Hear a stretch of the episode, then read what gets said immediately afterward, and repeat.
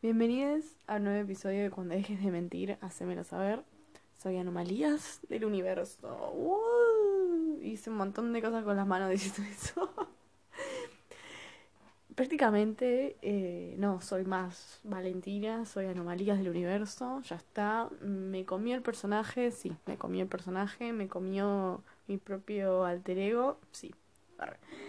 O sea, yo creo que soy más Anomalías que que Valentina en ruso. Real Valentina en ruso es mi nombre. ¿Se entiende? Ah, o sea, lo que pasa es que hay algo que yo intenté que la gente entendiera y no se entendió, que es que Anomalías del Universo, no es que yo sea Anomalías del Universo, es que Anomalías del Universo es como el, multiverso de Valentina en ruso, que abarca eh, toda esta manera de ver la realidad, de que yo siempre rompo las bolas. Entonces, ahí hay como algo que hubo como un teléfono descompuesto ahí y, la gente, eh, como que ciertas personas me empezaron a decir, ah, vos sos anomalías y, y de pronto me gustó como sonó, entonces dije, bueno, listo, ya fue, soy anomalías. En un punto yo creo que tiene sentido porque si es un multiverso, que es solamente mío, que es solamente mi, mi bruja proxémica, entonces soy mi propio multiverso al final, entonces como que sí tiene sentido. Entonces es un poco las dos cosas también, pero pero sí, eh, no sé. soy anomalías, ya fue, tipo. Anomalías del universo, nombre completo, anomalías, you can call me anomalías. Aparte me gusta Anomalías porque es más eh, eh, gender fluid, ¿se entiende? es más queer y listo. Porque también me pasa que, que Valentina capaz tiene connotaciones muy femeninas, entre comillas, y Anomalías es más andrógino y me siento más cómoda, también me gusta más por ese lado, eh, que se vea así, así que no sé, llámenme Anomalías, ya fue, listo. Me voy a cambiar legalmente mi nombre. Anomalías. Ese cuadro está retorcido. ¿Desde cuándo eso se cayó tanto? A la mierda, está recaído.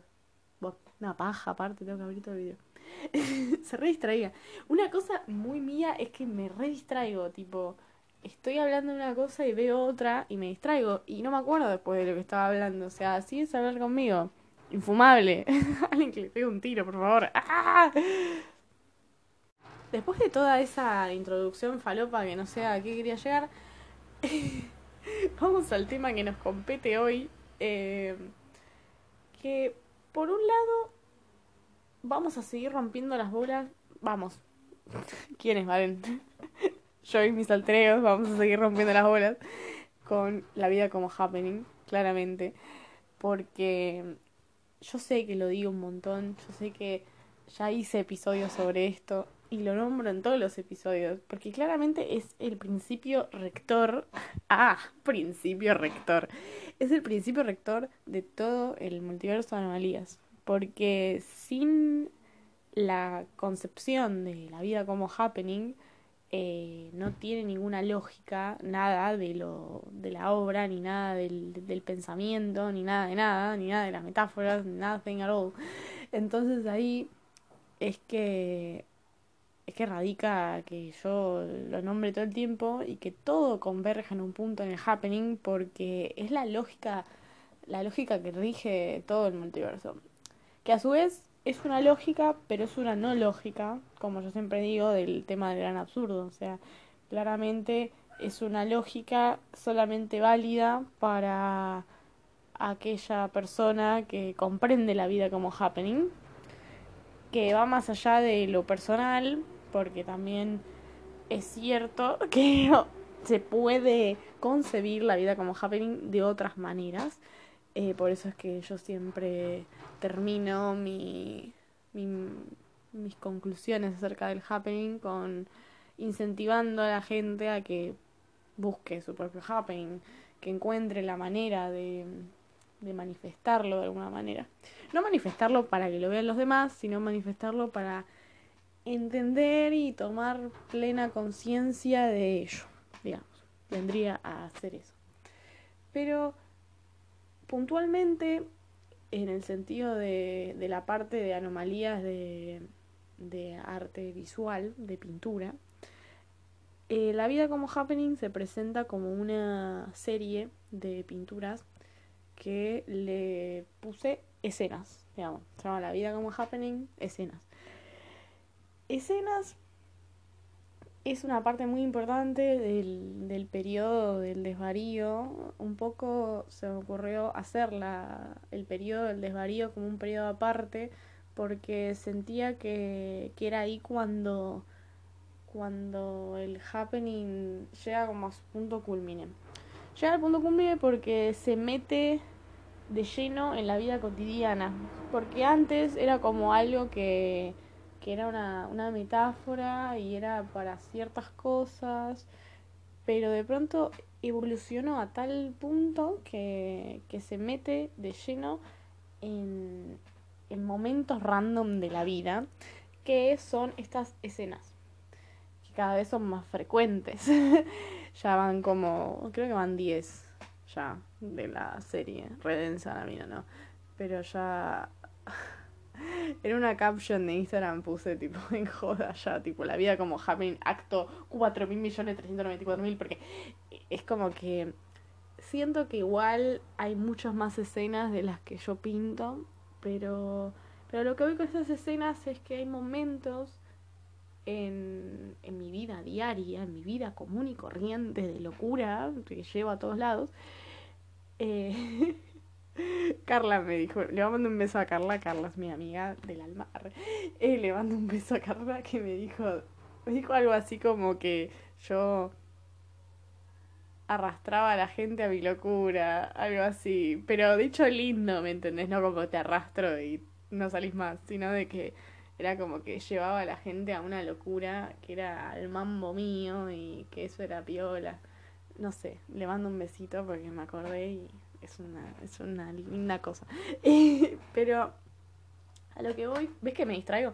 A lo que voy con, con estas escenas es que esos momentos yo los siento como escenas porque se diferencian de los demás cuando mm, me doy me veo de afuera digamos. O sea me pasa eso. Va a sonar como que tengo la locura máxima.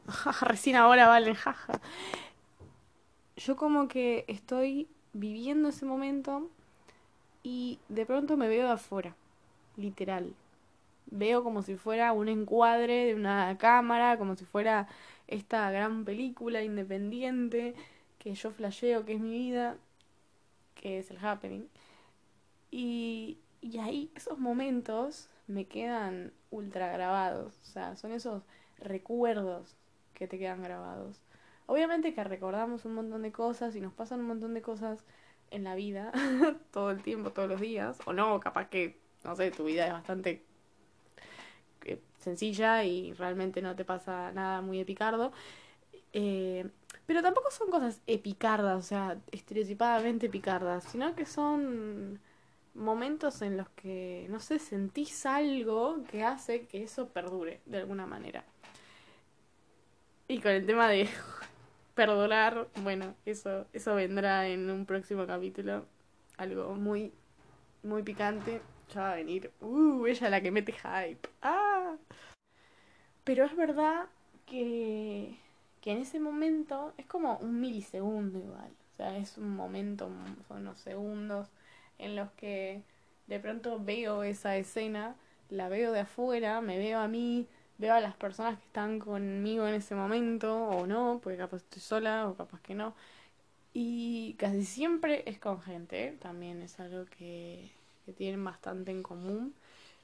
Pero pero no es que a veces en la escena no se ven las personas, o sea, casi siempre no se ven o están de una manera también abstracta. ¿Son abstractos? Sí, porque tienden a esta nueva figuración, como todo lo que hago, como todo lo del desvarío, tienden a esta nueva figuración, a esta eh, este ver eh, más allá de lo visual, o sea, es como una combinación entre algo abstracto, que pueden ser las sensaciones, las emociones de ese momento, y algo figurativo que es eh, lo, lo que estaba ahí realmente, como una persona, un auto, un vaso, una cama, algo. Eso me lo dijo mi profesor, que le mando, vamos a mandar otro beso, arre, que no va a escuchar esto, pero igual, eh, de mi profesor voy a hablar también en el próximo capítulo, pero mi profesor eh, me dijo eso, de que era una mezcla entre las dos cosas, entre lo abstracto y lo figurativo, era como que yo justo, justo estaba metida en esa transición, en la transición entre lo figurativo y lo abstracto, y estaba ahí, en esa, en esa lucha, digamos, y que lo, y que lo hacía convivir muy bien.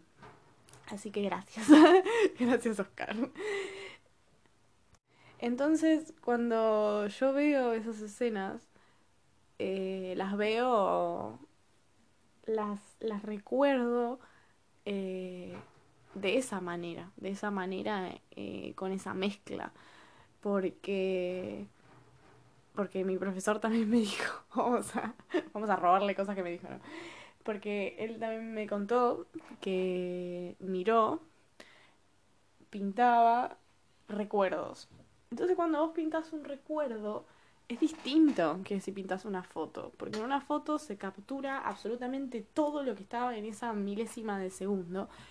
Pero en el recuerdo, vos lo, o sea, lo que nosotros recordamos es algo muy subjetivo y muy personal. Es más, quizás recordamos cosas que no estaban ahí. También es eso. O sea, que nosotros pensábamos que estaban ahí, pero no estaban ahí.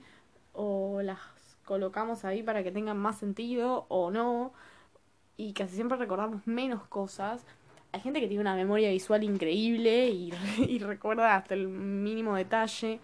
Eh, hay gente que en la misma situación recuerda más una cosa que otra, un detalle revoludo o, o a mí lo que me queda de los recuerdos es las sensaciones. Quizás no, no me pasa tanto por lo visual. Quizás será porque soy media ciega, soy media miope y la, la vista no es mi fuerte, ¿no? Pero um, me pasa que lo que recuerdo más son las sensaciones. Lo que estaba viviendo en ese momento. Y todo lo que tiene que ver con eso también. Porque lo sensorial es va más allá de la vista, claramente. O sea, lo sensorial es el tacto, los olores, los sonidos. Ah, la música te re lleva. Es re cliché, pero te re lleva. Te re lleva a, a momentos que vos creías totalmente olvidados. Eh, me pasa cuando escucho una canción que no escuchaba hace bocha de años y de pronto volvés, volvés a sentirte esa misma versión de vos misma que eras en ese momento. Eso es extremadamente falopa. No sé si a alguien más le ocurre, pero a mí me ocurre. O sea, a mí me pasaba que cuando era chica escuchaba mucho mucha música electrónica, mucho techno, dubstep, eh, no sé, así y mucho Tomorrowland. Mi sueño era ir a Tomorrowland, literal. Tenía tipo 12 años y yo quería ir a Tomorrowland a, drogarme, no sé a qué, señora.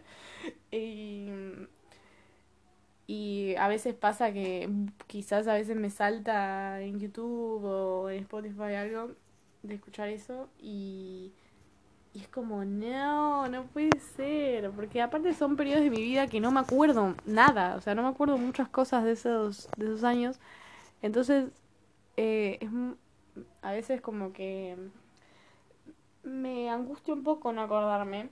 O sea, es algo que... Eso es algo también que tiene que ver de por qué yo pinto esas escenas. Además de tener una vocación para pintar y que lo que pinto sea mi vida. Pero también es como que tengo como una casi desesperación de que quede registro de las cosas que quede registro de, de esas vivencias, de esas sensaciones, porque yo realmente vuelvo para atrás y, y me releo y me reveo lo que hice o lo que escribí o lo que dije con estos podcasts también. Y de pronto me ubico, me ubico en quién era, en cuáles eran mis preocupaciones, qué es lo que me estaba pasando en ese momento. Realmente uno, uno al, al hacerlo desde hace aparte un montón de tiempo, porque uno hace esto, o sea, uno hace una obra personal basada en la propia vida desde hace como ya sí, seis años. Entonces uno ve todo ese, ese progreso y toda esa evolución y, y es emocionante, es muy emocionante. y aparte digo, ya es emocionante y flashero ver esos cambios en seis años. Imagínate tú cuando pasen 10, 20 años. O sea, y uno vuelva para atrás y vea todo eso. Es como... es muy flashero, es muy flashero. Eh, esas son cosas que... que son muy de mi persona. Y, y me di cuenta gracias a, a mi obra, digamos y cuando me empecé a hacer todavía más cotidiana de empezar a pintar estas escenas que digo eh, de capturar literalmente escenas de mi vida y que y que obviamente yo miro esos cuadros y yo entiendo que son o quizás alguien que estuvo conmigo en ese momento y yo se lo digo mira pinté esta escena de ese día que estábamos sentados al lado y... pero lo mismo pasa con erotismo en Technicolor que con erotismo en Technicolor también empecé a hacer un poco lo mismo eh, porque erotismo en Technicolor también es una serie que que los últimos, erotismo técnico, poner los dos últimos, eh, son escenas, digamos. Pero al ser algo erótico lo separo y lo pongo con eso. Pero porque es otra manera eh, que yo tengo de representarlo. O sea, son diferentes eh, maneras visuales que tengo de ver las cosas. O sea, a mí lo, lo que es erótico no lo veo de la misma manera que veo una escena. No lo, no lo veo como nueva figuración, sino que lo veo eh, con formas geométricas, entrelazadas, con los colores y todo esto. No lo veo de como nueva figuración, no lo veo como mancha, digamos.